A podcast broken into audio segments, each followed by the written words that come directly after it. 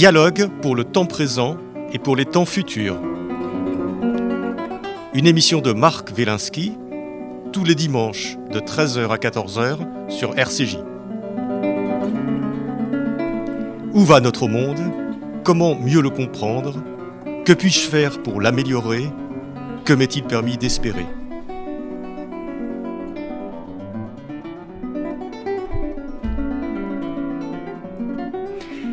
Aujourd'hui, la psychologie positive avec Gila Clara Kessous.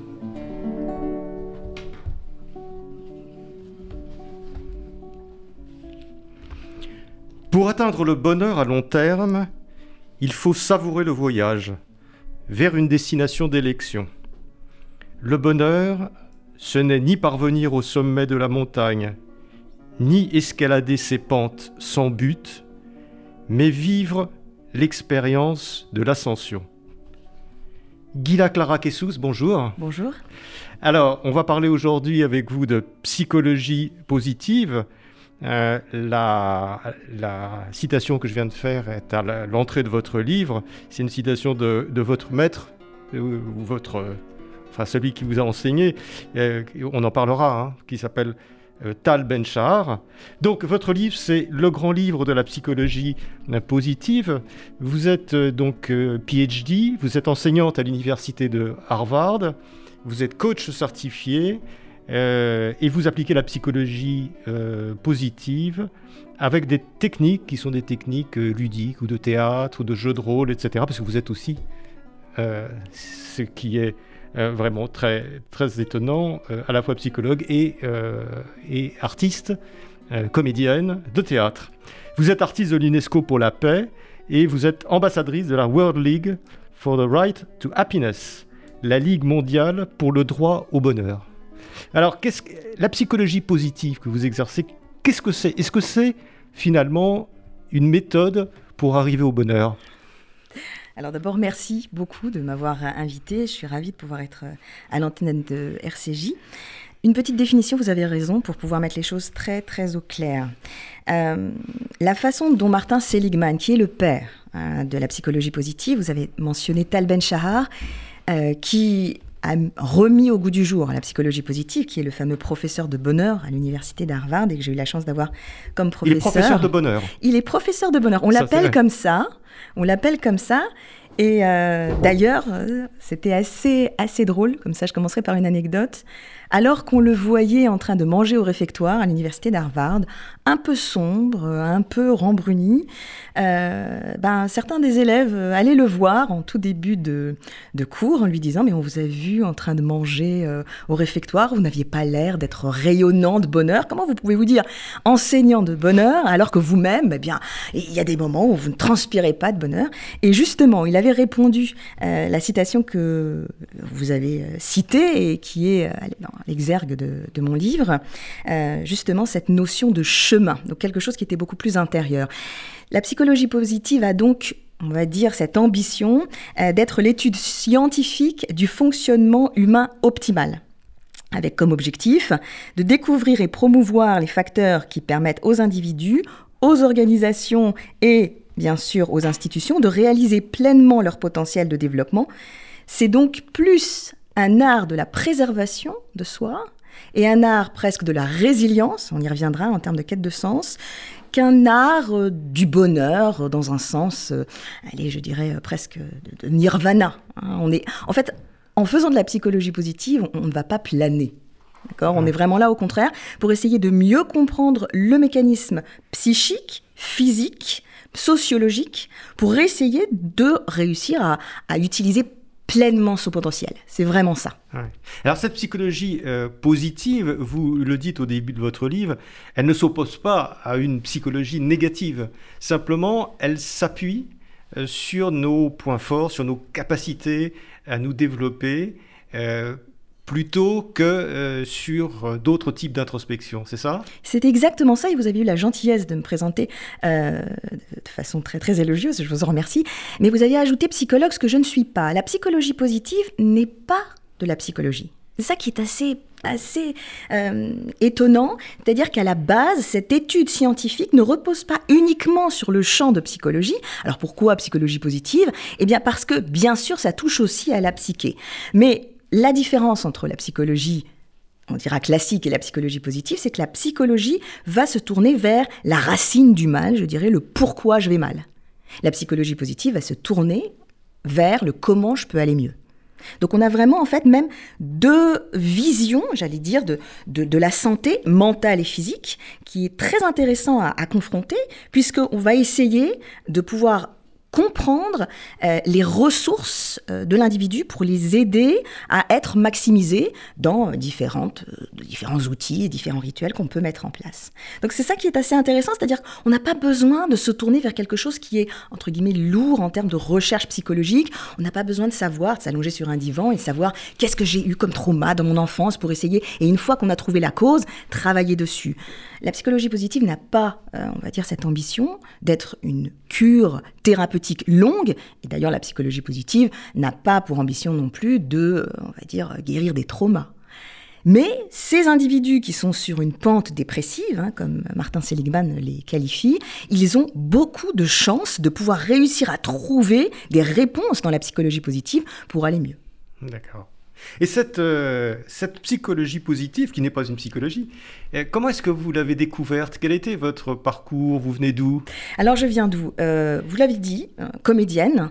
Je me suis tournée très tôt à la, vers la question de savoir comment utiliser des techniques théâtrales pour aider... C'était en France ou aux États-Unis? France, en France, conservatoire en France. Comment utiliser des techniques théâtrales pour aider les personnes à mieux s'exprimer, surtout à la suite d'un trauma? Donc, bah, avec cette ambition-là, je voulais vraiment travailler avec des survivants du génocide du Rwanda. Euh, on m'a dit d'aller apprendre euh, ce que c'était qu'un budget, puisqu'il fallait que je puisse produire mes propres spectacles. J'ai fait l'ESSEC à l'école de commerce. Et puis, au sortir de l'ESSEC, j'ai commencé à produire mes premiers spectacles, en particulier sur cette question euh, des survivants du Rwanda. Et là, je suis tombée sur un livre qui m'a bouleversée, une pièce de théâtre qui s'appelle Le procès de Shamgorod dans lequel Dieu est mis en procès pour ce qu'il s'est passé pendant euh, euh, la Shoah, pendant la Deuxième Guerre mondiale. Quel est l'auteur de ce livre? Elie Wiesel. Eh, Elie Wiesel bien, entendu. Elie Wiesel, bien entendu. Je découvre ce livre et je me dis, oh, un survivant qui utilise le théâtre pour à la fois aider à sortir de manière fictionnelle ce qu'il a vécu et mieux transmettre, c'est-à-dire mieux impacter contre le négationnisme, il faut que je puisse l'interviewer. Et donc, j'envoie une bouteille à la mer, je ne le connaissais pas. Je sais qu'à l'époque, il enseignait à l'université de Boston. J'envoie une lettre à l'université de Boston. Et il me répond, un mois plus tard, en me disant, écoutez, non seulement j'accepte de répondre à vos questions, mais pour moi, le théâtre est un média important, intéressant dans la transmission de la Shoah. J'ai écrit plusieurs pièces de théâtre, je les mets à votre disposition. J'ouvre mes archives si vous voulez faire un doctorat avec moi. Formidable. Donc Elie Wiesel vous reçoit. Elie Wiesel me reçoit, grande, grande chance. Et donc je passe sept ans à travailler avec lui sur cette question, comment aider les survivants à mieux parler avec des techniques théâtrales, à la fois posturales, à la fois de communication, au niveau, je dirais, d'intelligence structurelle du texte, quel type de fiction ou pas, comment adapter la vie ou pas. Et donc, bon, j'ai vécu ces, sept années de bonheur à l'université de Boston, j'ai pu avoir le doctorat, et donc suite à cela, j'ai décidé euh, ben, de pouvoir un peu voyager pour pouvoir euh, euh, essayer de tester, on va dire, les différentes méthodes que je préconisais pour la Shoah. J'ai travaillé donc avec des survivants du Rwanda, j'ai eu la chance de rencontrer Eve Ansler aussi, grande auteure des monologues du vagin, qui, elle, ben, a reçu à City of Joy au Congo on a travaillé avec des femmes victimes d'excision, les aider par le théâtre, par l'art, par la danse, à essayer de sortir cette violence qu'elles ont subie et continuer la résilience. Et c'est là que Harvard Université m'invite à pouvoir enseigner un cours qui s'appelle Théâtre et droits de l'homme. J'arrive à Harvard, on va dire euh, dans, dans un état d'extase, et pourtant, et pourtant, je sens à l'intérieur quelque chose, allez, qui, qui, est mort presque en termes d'énergie, en termes de fatigue. J'étais galvanisée quand j'étais sur scène et que je travaillais avec des survivants pour les aider. Et pourtant, dans ma vie privée de tous les jours, il y avait un blocage émotionnel profond parce que je me disais, mais Mali, comme on dit, hein, euh, quelle est ma vie? Qu'est-ce que je représente? Quel intérêt peut avoir ma vie dans les relations que je pouvais avoir? Même, je me disais, mais voilà, dès que je me sens un peu triste, je m'empêche de pleurer parce que j'ai entendu ces personnes me dire ben, les horreurs euh, dont ils ont été victimes sans, sans ciller, sans une goutte euh, qui, qui, perle de leurs yeux. Je me dis comment toi tu oses pouvoir avoir ce genre d'émotion. Et donc j'étais complètement bloquée. Et quand on enseigne à l'université d'Harvard, on a la chance de pouvoir eh bien, suivre euh, tous les cours gratuitement. Et là, en bonne française, je me suis dit tiens, un cours sur le bonheur. Eh ben, on va voir ce qu'il a à dire, le monsieur. En plus, c'est un nom très étrange. Et là, j'ai découvert justement Tal Ben-Shahar. C'est comme ça que je l'ai découvert, c'est comme ça que je me le suis appliqué. Euh, comme toutes les personnes, j'allais dire, euh, il fallait d'abord que mon intellect soit convaincu avant qu'il puisse y avoir une reconnexion au corps, une reconnexion, j'allais dire, à la décence, du respect de soi. Dans, cette transmission, en me disant, bah, si tu donnes tout aux autres, il faut que tu puisses aussi réussir à, à pouvoir te respecter. Hein. Et, euh, et j'ai été bouleversée, j'ai été voir donc Tal Ben-Shahar à la fin du cours pour Tal le remercier. Ben-Shahar qui est américain et israélien, je crois. Exactement, oui. américain et israélien, et qui est un ancien euh, champion, je crois même champion du monde euh, de, de squash. C'est un homme absolument formidable et qui est venu à la psychologie positive après une blessure qui l'a empêché justement de continuer à, à, travailler. Mais quand on a discuté, c'est ça qui m'a beaucoup touchée, eh bien on est arrivé au, au même, à la même conclusion c'est-à-dire que c'est par la Shoah qu'on est arrivé à la psychologie positive. Ses grands-parents, survivants de la Shoah, lui disaient toujours, lorsqu'il prenait sa soupe et qu'il la, la, la, laissait, enfant, la soupe c'est quelque chose de précieux, prends, profite, profite. Et c'est vrai qu'en discutant avec Elie Wiesel, après, lorsque j'ai enseigné à l'université d'Harvard, il me disait oui, la psychologie positive, c'est une façon que l'on a fait hein, en tant que survivant sans même le savoir, pour continuer à, à y croire, pour continuer malgré l'horreur à, à, avoir foi en l'existence. Ouais. Donc ce point de départ d'aide, on va dire, euh, au niveau des, des survivants, c'est ce qui m'a amené à la psychologie positive pour aider, j'allais dire, c'est ce que Benchar va prouver hein, à la fin, d'aider non seulement des grands brûlés de l'existence, mais également des personnes qui sont dans des institutions, qui sont d'un point de vue professionnel, dans des entreprises, etc. Donc c'est là où je commencerai à faire, on va dire, le tournant vers le coaching. Oui, c'est ça. Vous, vous, évoquez là euh, euh, une notion qui est devenue très à la mode depuis quelques années avec Boris Cyrulnik, qui est la résilience. Donc la résilience, effectivement, comme, comme vous dites, euh, le, comment, comment se traiter ou comment se traitent eux-mêmes, comment survivent et, comment peuvent vivre et bien vivre les, les grands brûlés de, de, l'existence. Mais ce qui est très intéressant dans votre livre, euh, Guida Clara Jesus, donc le, le, grand livre de la psychologie positive qui est paru euh, aux éditions Erol, euh, ce qui est très intéressant, c'est que la psychologie positive ne s'adresse pas principalement ou pas seulement à ces, à grands brûlés de la vie, euh, elle s'adresse à tout le monde et à tous ceux qui soit vont pas très bien, soit vont assez bien, mais pourraient aller beaucoup mieux, c'est-à-dire pourraient avoir une vie beaucoup plus pleine et euh, beaucoup plus joyeuse en fait. Et ça, ça c'est très intéressant finalement euh, de s'intéresser non pas aux gens qui vont mal, mais aux gens qui vont normalement bien, quoi. Comment est-ce que quand on est normal, qu'on a une vie normale, qu'on est voilà avec des hauts et des bas, comment on peut aller encore mieux? C'est ça que j'ai trouvé tout à fait fascinant dans votre livre. Alors en fait, c'est ça qui est assez touchant dans la psychologie positive, c'est que ça s'adresse à tout le monde, mais ça passe déjà, on va dire, par, comme je l'expliquais tout à l'heure, une sorte de conviction du cerveau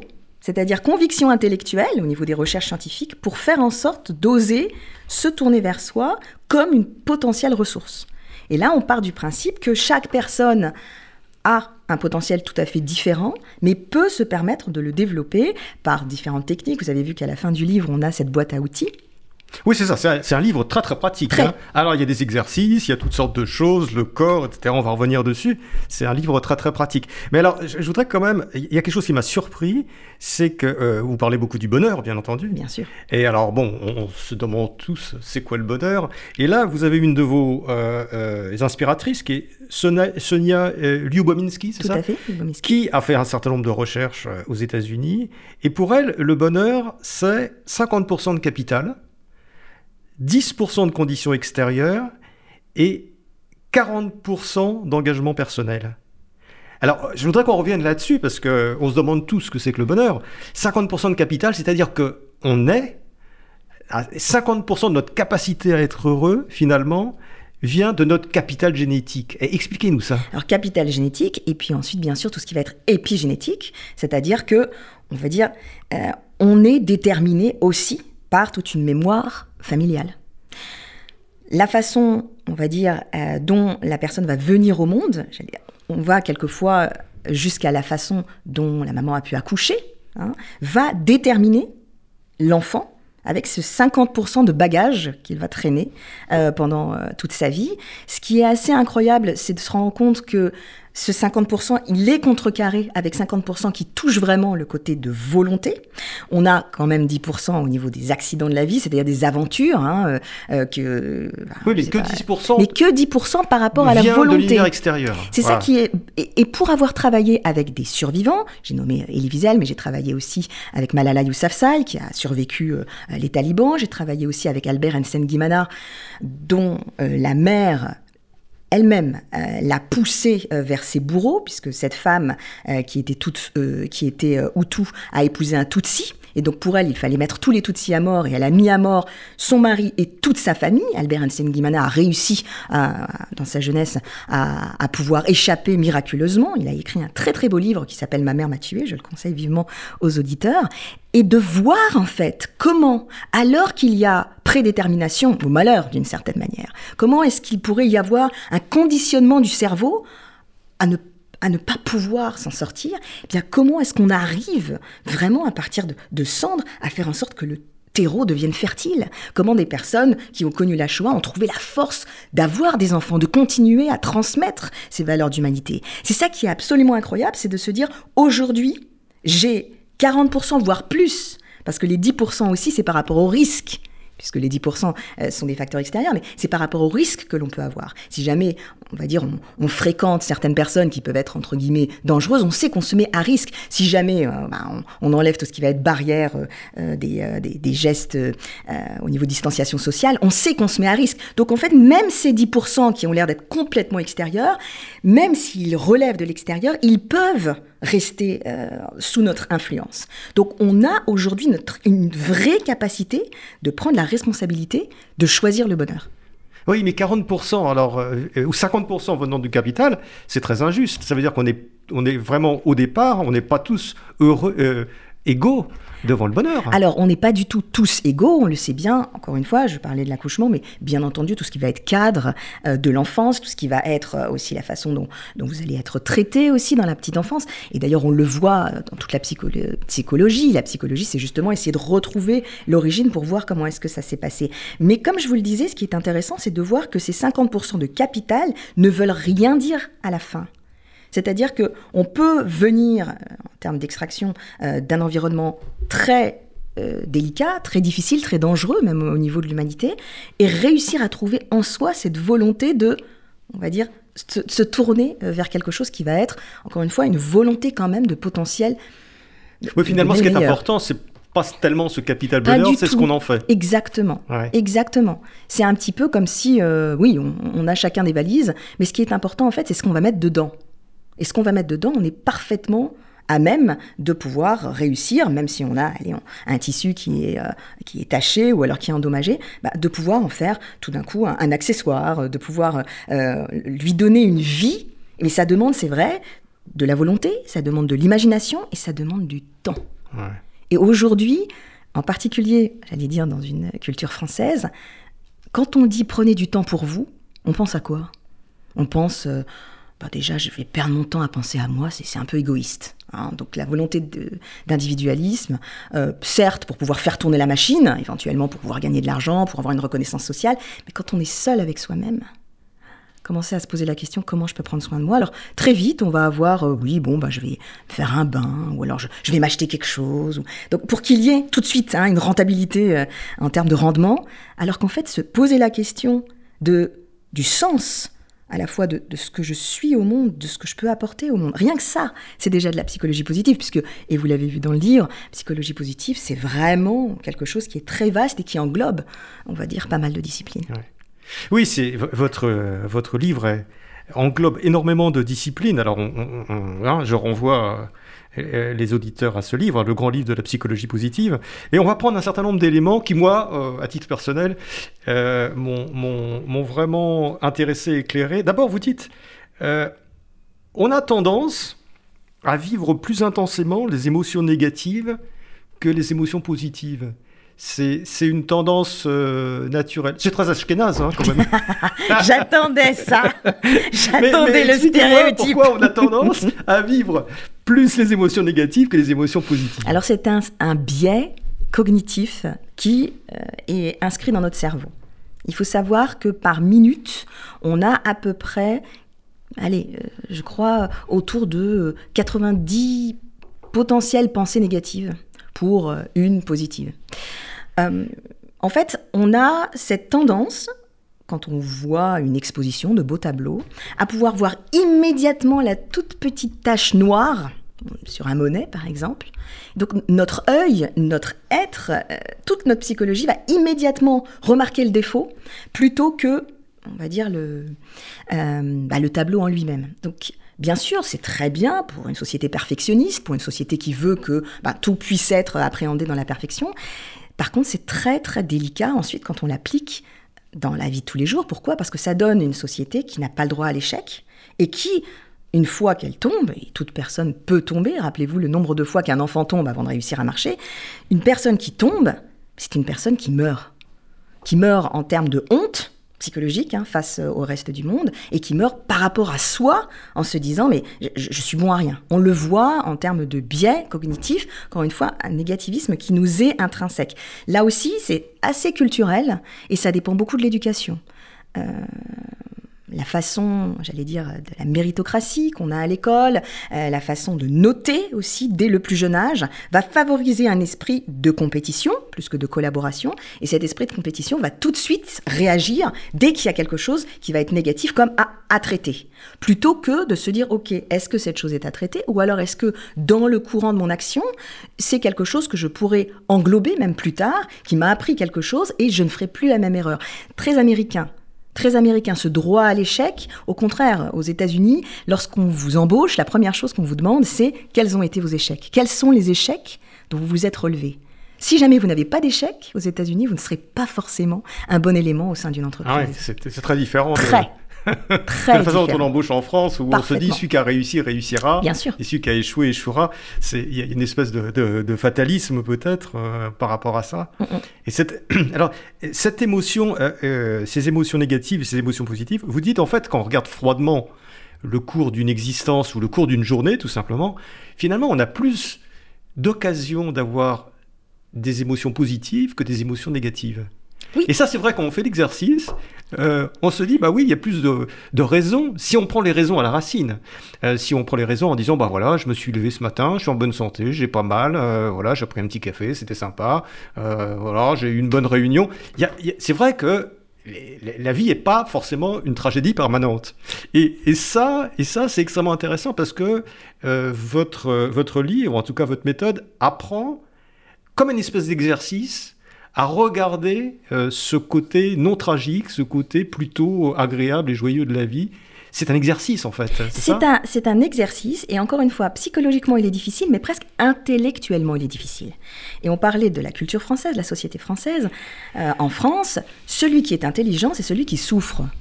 Sinon, c'est Monsieur Pignon si vous voyez ce que je veux dire. D'accord? C'est quand même toute la, la mythologie de cet homme heureux, de l'imbécile heureux, qui lui va essayer de se... Voilà, hein, de toute façon, il va se contenter euh, d'être heureux dans la vie, c'est-à-dire qu'en fait, il va se mettre des ornières et puis c'est du, du positivisme. Ce qui est faux. Nous, aujourd'hui, on utilise avec Tal Ben-Shahar un mot qui est intéressant qui s'appelle l'optimalisme. Et l'optimalisme, il y a cette notion d'optimisation, mais d'optimisme et de réalisme. C'est-à-dire qu'on ne demande pas un optimisme béat alors qu'on connaît tout le contexte, on sait euh, ce qui se passe au niveau de la Covid et, on sait les risques aussi des variants. On demande simplement de pouvoir, dans l'arbre de décision qu'on est en train de, pouvoir euh, euh, dessiner, d'avoir une branche que l'on peut considérer, dans laquelle on se dit, il y a une possibilité que ça se passe bien. Parce que vous savez, là aussi, en termes d'esprit euh, critique, généralement les personnes, je parlais d'entretien, mais pour tout, généralement les personnes se conditionnent en se disant allez, je vais penser que ça va aller mal, parce que si ça va bien, je vais être agréablement surpris. Et puis si ça va mal, je dirais, ah bah je le savais. ça aussi, très typique. C'est rassurant, en fait. C'est rassurant. Très typique hein, d'un positionnement assez français. Et puis, quelquefois, on se conditionne à l'échec. C'est ce qu'on appelle les prophéties autoréalisatrices, c'est-à-dire on se dit, bah, je vais rater, et on va rater pour se donner raison. Ça existe, ça aussi, hein, de l'auto-sabotage. Donc, tout ça pour vous dire qu'en fait, ce qui est intéressant ici, c'est de se rendre compte qu'on peut réussir à, dépasser hein, cette, ce négativisme en se disant, je vais essayer d'être réaliste sur ma vie. Vous avez plusieurs personnes comme euh, euh, Madame Servan-Schreiber, par exemple, qui va vous parler des trois kiffs dans la journée. Ça a aidé beaucoup de personnes. Kiffs. Elle trois kiffs. Trois, il faut avoir trois. Il faut noter dans un petit, noter dans un petit carnet trois kiffs par jour. Et on se rend compte qu'on y arrive et que ça va beaucoup mieux une fois qu'on tient ce journal de bord. Et pourquoi pas plus? Pourquoi pas plus? Parce qu'on a réussi au niveau scientifique à montrer que trois kiffs, ça suffit pour pouvoir aller mieux. Euh, ce qu'il faut, encore une fois, si on ne veut pas et qu'on a tellement peur hein, de pouvoir euh, tomber dans cette euh, idée de béatitude, juste être très au fait d'être réaliste sur sa vie. Voilà ce qui a été bien aujourd'hui, voilà ce qui n'a pas été. Et en essayant émotionnellement de pouvoir traiter ces deux informations de la même manière. Parce qu'en fait, ce qui est embêtant, c'est que dans une journée, quand il y a quelque chose qui va mal, le système lymphosympathique, hein, tout ce qui va être émotionnel, va faire en sorte qu'on va frapper euh, le cerveau limbique, et c'est ce qui va revenir. Le limbique, c'est les émotions et la mémoire. Donc dès que vous allez avoir des émotions entre guillemets négatives, même si on n'a pas d'émotions négatives, puisque toutes les émotions sont utiles à l'être humain, mais dès que vous allez avoir quelque chose qui va être frappant ou triste ou colère, immédiatement en fait vous allez imprimer ça en termes de cerveau à la fin de la journée comme plus vif, plus intense dans la mémoire. Donc c'est ce conditionnement contre lequel il faut aller. C'est très difficile et vous parliez d'exercices. Oui, ce sont des exercices, une gymnastique du cerveau. Hein. Souvent on dit avec Tal Ben il faut muscler son cerveau pour essayer, non pas encore une fois tomber dans du positivisme, mais se dire, ok, voilà ma vie, voilà ma réalité, voilà l'objectivité de mes actions. Et effectivement, quand on le fait avec beaucoup d'honnêteté et de sincérité, on se rend compte que oui, il y a plus de positifs que de négatifs. Alors après, bien sûr, on peut tomber dans des biais en disant mais pourquoi j'ai tellement de chance alors que mon... aussi, hein, c'est très dans la volonté euh, d'égalité, de fraternité. Là encore, on ne peut pas aider, c'est vraiment ce que j'ai appris avec Tal Benchar, on ne peut pas aider si soi-même on ne sait pas aider. Il y a beaucoup de gens qui veulent aider, mais qui ne se sont pas aidés d'abord, et donc la qualité de l'aide n'est pas bonne. Et moi, je sais qu'en tant que coach, les personnes qui viennent me voir, c'est parce que j'ai fait un gros travail sur moi qu'aujourd'hui je peux leur donner. Parce qu'avant, dans ma volonté de donner euh, à des survivants, je ne le faisais pas aussi bien que je le fais maintenant. Parce que j'ai eu voilà, ce déclic avec la psychologie positive d'oser penser aussi pour moi. Mais euh, vous dites aussi qu'on peut se conditionner. Par exemple, on peut se, se j'allais dire, se forcer à sourire. Et, finalement, il y a des exercices comme ça qui qu'on est force. je ne sais pas si c'est ce qu'on appelle la méthode Coué, vous savez, euh, voilà, dont vous parlez d'ailleurs, cette méthode d'un psychologue. Coué de la Châtaigneraie, c'est ça qui disait euh, je vais de mieux en mieux, je vais de mieux en mieux, voilà, on se conditionne comme ça. Euh, ce qui n'est pas complètement idiot d'ailleurs. Parce que, donc, en se forçant à, d'une certaine façon, à voir le bon côté des choses, par, de façon un peu artificielle, finalement, on imprime en soi un état qui va nous permettre d'évoluer positivement. Ça, c'est intéressant. Alors, euh, dans le domaine du coaching, il y a un coach qui est très connu, coach de vie. Moi, je ne suis pas coach de vie. Hein. Moi, je suis coach professionnel, donc j'aide des personnes dans des situations vous aider, professionnelles, managers, etc. À, être plus à pouvoir être plus performant, exactement. Mais dans le domaine du coaching, euh, il y a un coach de vie qui s'appelle Tony Robbins. Je ne sais pas si vous le connaissez, c'est une superstar. Et Tony Robbins, il fait, euh, on va dire, des, stages ou des séminaires où vous travaillez avec lui pendant une dizaine de jours. Alors, à l'américaine, hein, c'est vraiment un nombre incroyable de personnes. Et alors, il fait à la fin de son parcours marcher sur des braises ses participants. Et pour marcher sur des braises, vous pouvez comprendre qu'en termes de méthode Coué, c'est vraiment comme ça qu'il réussit. La méthode Coué, elle a été créée dans les années 1920, en même temps que, pour la première fois, Freud parlait de la pulsion de mort. Et en fait, ce qui est intéressant, c'est de voir comment les deux, en parallèle, ont eu un succès fou. Et comment est-ce qu'en fait, en réponse à cette pulsion de mort, ben, a proposé de pouvoir se conditionner. La psychologie positive n'a rien à voir avec du conditionnement, c'est purement et simplement logique et scientifique. On va vous montrer qu'en fait, si vous faites ça, et si vous le faites sur un certain laps de temps, eh bien, votre retour sur investissement en termes de rendement va être augmenté. Encore une fois, ça demande du temps, ça demande de la patience. Aujourd'hui, voilà, la patience, c'est quelque chose qui est très difficile à, avoir, mais vous allez avoir un, retour en termes de rentabilité efficace. Oui, c'est très intéressant. Il y, a côté, il y, a un côté très utilitariste. Vous reprenez des, notions d'ailleurs, comme par exemple la gratitude, euh, qui pourrait être bon, une notion un peu morale. Euh, et vous dites que la gratitude fait du bien. Ça, ça a été prouvé dans euh, des expériences scientifiques, c'est-à-dire qu'on a mis euh, en place deux classes d'élèves, une classe d'élèves qui faisait un exercice de gratitude. Alors les exercices de gratitude, ça peut être à la fois donné en termes de charité, ça peut être donné de son temps aussi euh, par rapport à du volontariat, ça peut être simplement écrire une lettre de gratitude où on va commencer à réfléchir à qui on veut envoyer une lettre simplement pour dire merci, pour prendre le temps de dire merci à certaines personnes importantes de notre vie. Et on s'est rendu compte entre la classe qu'il faisait et une classe qui ne le faisait pas, en termes de contentement, en termes de sens, tout simplement. Un changement incroyable. Donc oui, euh, la gratitude qui a à voir avec cette espèce de don, euh, j'allais pas dire il faut que cette gratitude soit faite de façon égoïste, mais il faut savoir que c'est quelque chose qui permet d'aller mieux, psychologiquement, d'aller beaucoup mieux, et physiquement aussi. Et, vous parlez aussi du pardon. Et ça, c'est aussi une notion qu'on associe souvent à des morales ou à des religions. Le pardon, il faut pardonner. Le grand pardon. Ah bon, bah. voilà. Le grand pardon. Et là, vous dites, euh, pardonner, ça fait du bien. Ça libère, en fait. Profondément. Profondément. En fait, euh, ce que l'on voit, c'est que euh, cette notion de pardon, c'est quelque chose qui a à voir avec une émotion qui est rentrée et qui va créer à l'intérieur une colère sourde qui ne s'effacera que lorsque, en fait, il y aura une catharsis, c'est-à-dire un acte de communication extérieure vis-à-vis de la personne. Donc, en fait, encore une fois, et on le voit malheureusement trop tard, hein, des personnes qui sont quelquefois très très âgées, qui demandent à voir la personne euh, en face d'elle, euh, oui, il y a une vraie libération de la part euh, de la personne à, pouvoir dire pardon. C'est peut-être d'ailleurs pour ça qu'on a cette journée aussi euh, de, du, grand pardon. Oui, oui. Mais c'est vrai que voir les choses sous, sous cet angle, qu'on pourrait penser égoïste, finalement on, pourra, on pardonne pas pour les autres, on pardonne pour soi-même, pas pour quelque chose, mais on se fait du bien en pardonnant, et en, en, se faisant du bien finalement par par capillarité, on fait du bien aux autres. C'est bien ça qui est au fond de, la, de, cette psychologie positive. La psychologie positive, c'est vraiment du bon sens. C'est du bon sens prouvé scientifiquement. Très important parce qu'encore une fois, pour des personnes qui trouveraient ça très simple, voilà, dire pardon, c'est le principe de toutes les religions. Euh, travailler à la gratitude, c'est le principe normalement de toutes les religions aussi. Donc bah, justement, si c'est dans toutes les religions, c'est qu'il y a, peut-être un, fondement euh, qui, est, qui est aussi très vital. Mais c'est ça. Normalement, la religion, c'était, j'allais dire, quand même, une sorte de, opium du peuple, certes, mais, mais de, euh, j'allais dire, de, de méthode de vivre ensemble. Oui, c'est ça. Sain, en collectivité.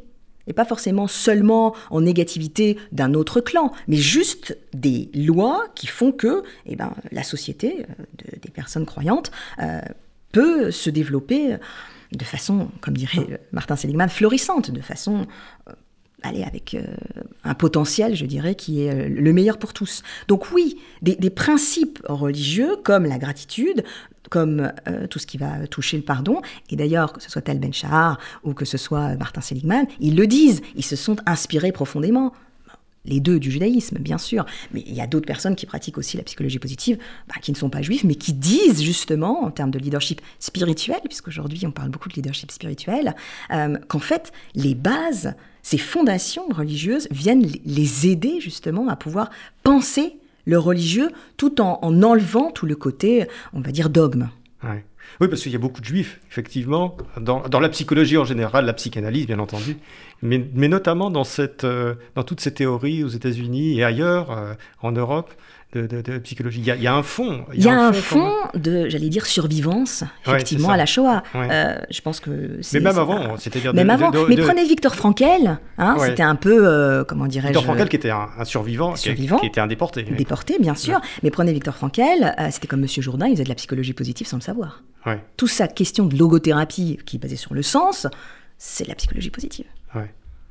Alors, Gila Clara Kessous, on va faire quelques exercices pratiques. Ah, allons-y parce que euh, encore une fois, c'est un livre extrêmement pratique. Vous avez des, il y a des résumés, il y a des méthodes, il y a toutes sortes de choses. On peut choisir. Vous parlez de plein de choses. Hein. Vous parlez du corps, vous parlez du sport, vous parlez de l'alimentation. Tout ça contribue au bien-être, bien évidemment.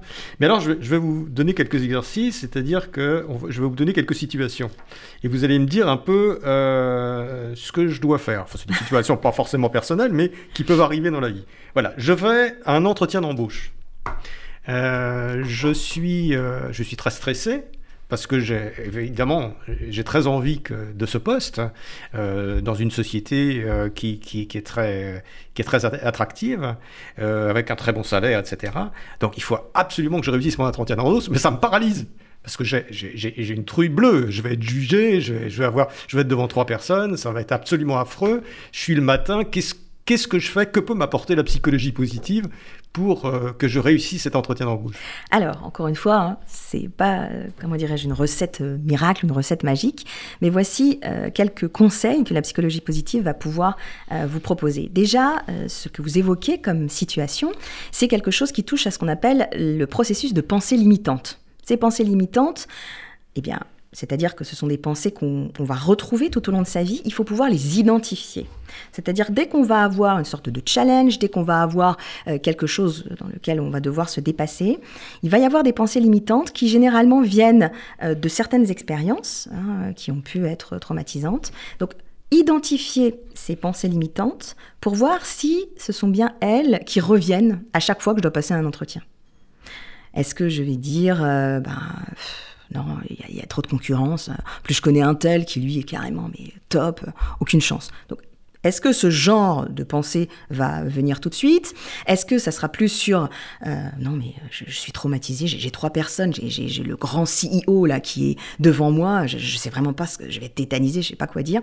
Donc en fait, identifier d'abord le discours intérieur. Quelle est la source Quelle est la, source, de l'angoisse? Parce qu'elle peut être différente. Exact, ça peut être la peur d'être jugé, ça peut être le fait de, penser qu'on n'est pas à la hauteur. Exactement. Ça peut être des tas de choses. Ça peut être aussi un réflexe, comme je le disais tout à l'heure, ce qu'on appelle la prophétie autoréalisatrice. Je vais me planter.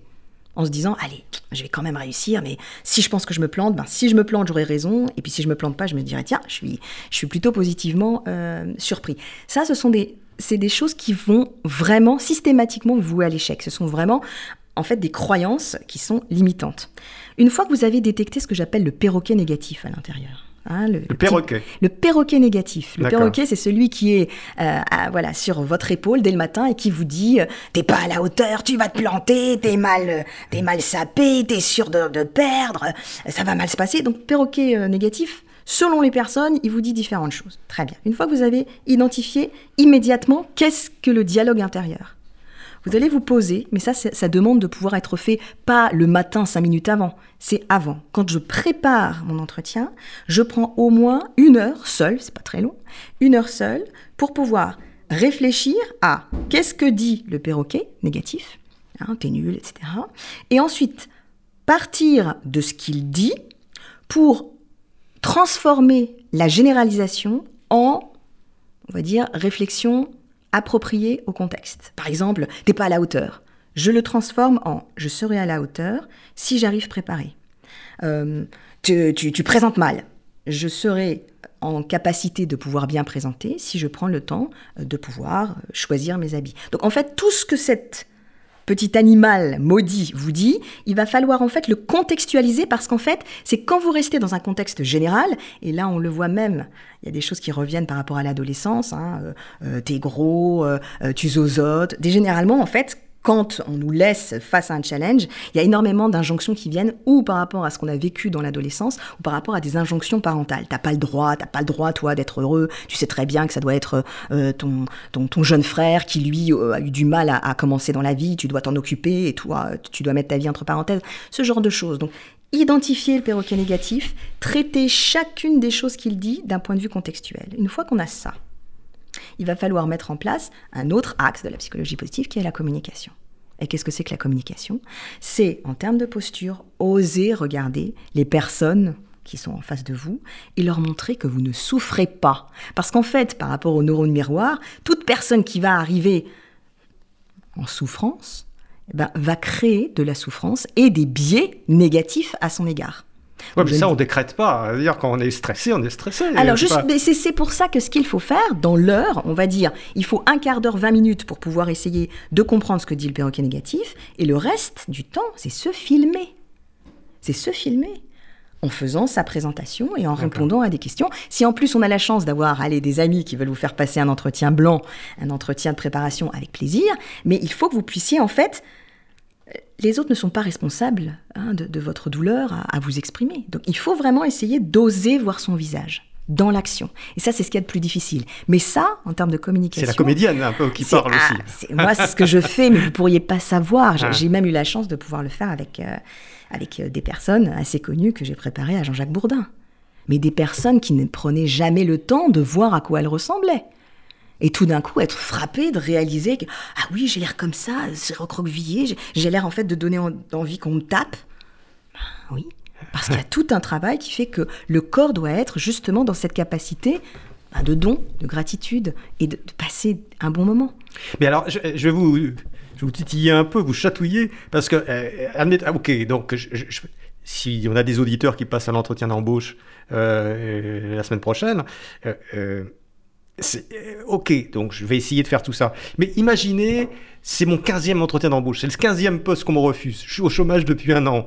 Ah, la psychologie positive, là, c'est quand même bah, compliqué. déjà, la vraie question. On peut pas ne pas généraliser à un moment donné. Alors, la vraie question, c'est est-ce que vous avez appliqué la psychologie positive avant?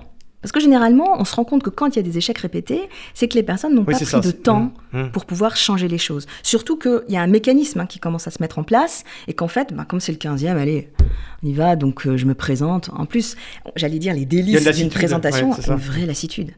Et encore une fois, je sais que généralement, les personnes me disent Ah non, mais je ne supporte pas de me voir en vidéo, je ne supporte pas de voir mon visage. Je dis Mais vous vous rendez compte que vous montrez votre visage à tout le monde tout le temps?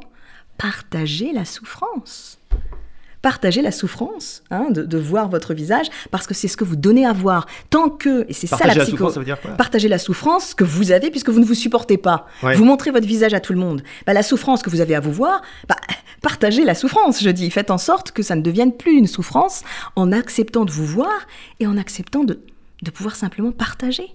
Il y a certaines personnes qui supportent pas leur visage pour des raisons esthétiques, d'autres pour des raisons psychiques, pour des raisons parce que ça leur rappelle des personnes euh, de leur famille, etc. Mais en fait, ce visage que vous avez là, hein, et là aussi on va rejoindre Divinas, c'est un reflet qui va permettre à l'autre d'avoir accès à plus. Et là, je vais revenir sur des choses euh, sur lesquelles euh, on, travaille en ce moment à l'université d'Harvard, c'est ce qu'on appelle les Key BIs, les Key Behavioral Indicators, les clés d'indication comportementale. Aujourd'hui, on ne recrute plus sur la question du quotient intellectuel, on recrute sur du quotient émotionnel, sur du quotient comportemental. Donc les questions que vous allez poser, la façon dont vous allez répondre aux questions, c'est pas ça qui va être analysé dans l'entretien. Ça va être ce que vous dégagez, ce que vous êtes capable de faire, comment vous allez être capable de motiver éventuellement si vous avez des responsabilités managériales, d'équipe. C'est ça. Donc c'est presque énergétique en termes de comportemental. Donc si vous n'avez pas compris ça, c'est que vous êtes encore bon, dans une sorte d'idée qu'on vous embauche pour votre expertise. Aujourd'hui, on n'embauche plus pour l'expertise. C'est ça qui est terrible. Alors, deuxième cas, euh, j'ai un rendez-vous euh, ce soir avec une femme ou avec un homme. Euh, et voilà, bon, j'ai eu plein de rendez-vous, j'ai eu plein d'aventures qui n'ont pas marché. je suis un peu blasé ce soir. J'aimerais bien que ça fonctionne, mais je suis terrorisé. je me trouve pas assez belle ou assez beau. Je me trouve pas assez intéressant. là, qu'est-ce que je peux faire et comment la psychologie positive euh, peut m'aider alors, c'est ça qui est... Ah, ah, ah. ça, c'est difficile sans jouer les docteurs Love. Hein. Comme je vous le dis, euh, je ne suis pas coach de vie, je suis coach professionnel. Et vous mentionnez très généreusement euh, mon livre. Il faut que je salue le co-auteur, Bruno Adler, qui lui est également coach de, de, vie. Ah oui, bien sûr. Un Bruno Adler. qui m'en voudra si je ne le cite pas. Il a parfaitement sa place ici. Donc, en termes de recommandations, encore une fois, vous l'avez vu, hein, je ne me trouve pas à la hauteur, je m'aime pas, je ne me trouve pas beau.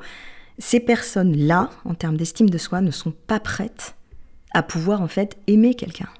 Et c'est ça qui est terrible.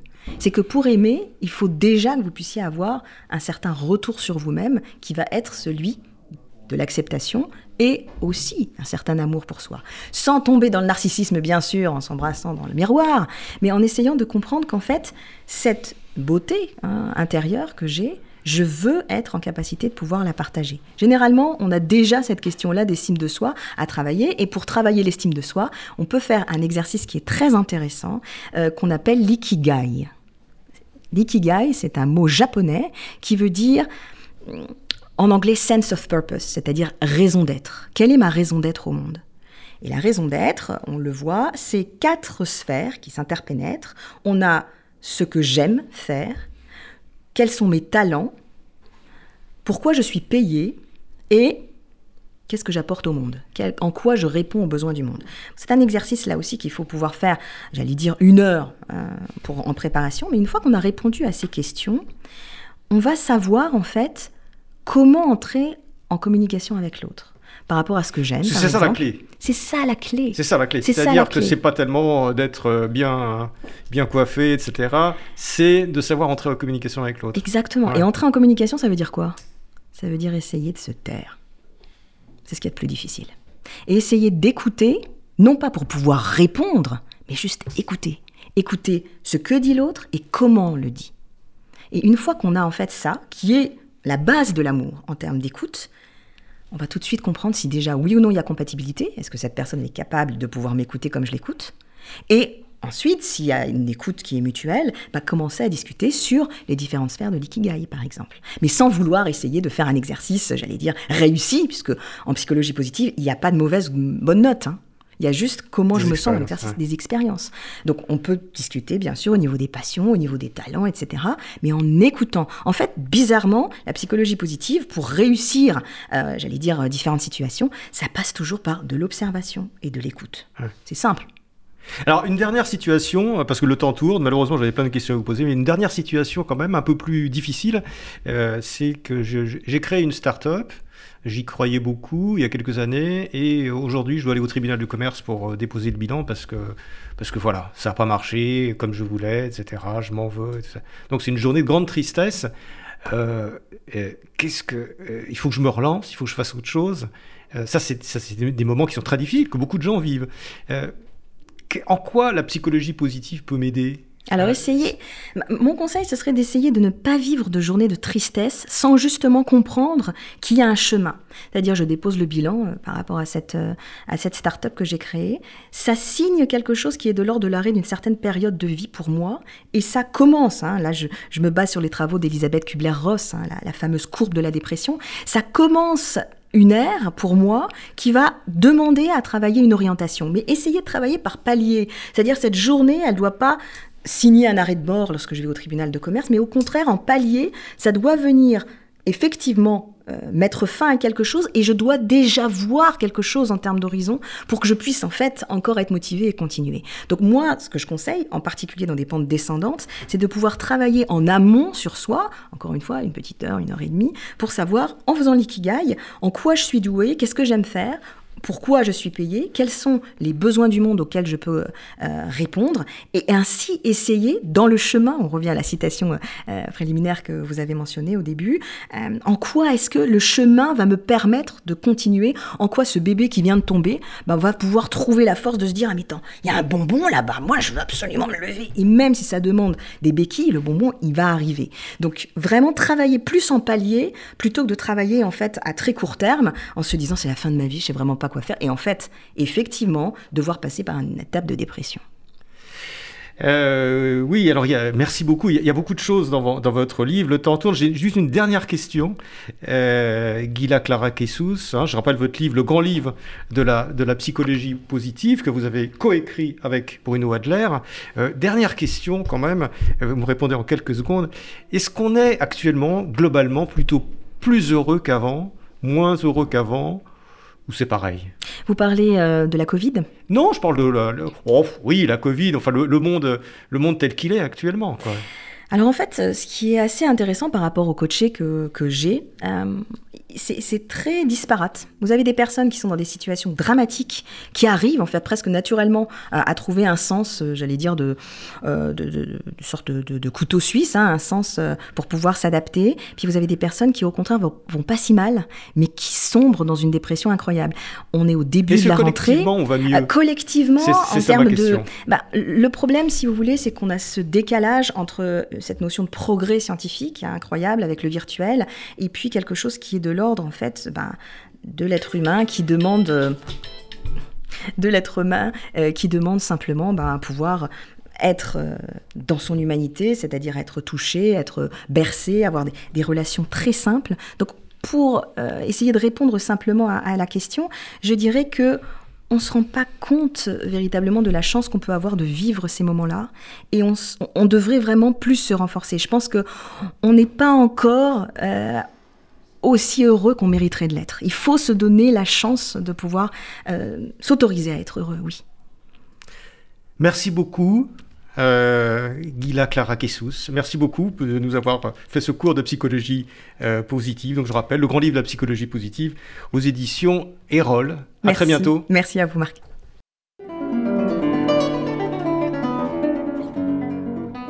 C'était Pile Poule, une émission de Marc Wielinski que vous pouvez retrouver en podcast sur le site de Radio RCJ et sur les différentes plateformes, ainsi que sur YouTube. À dimanche prochain, 13h.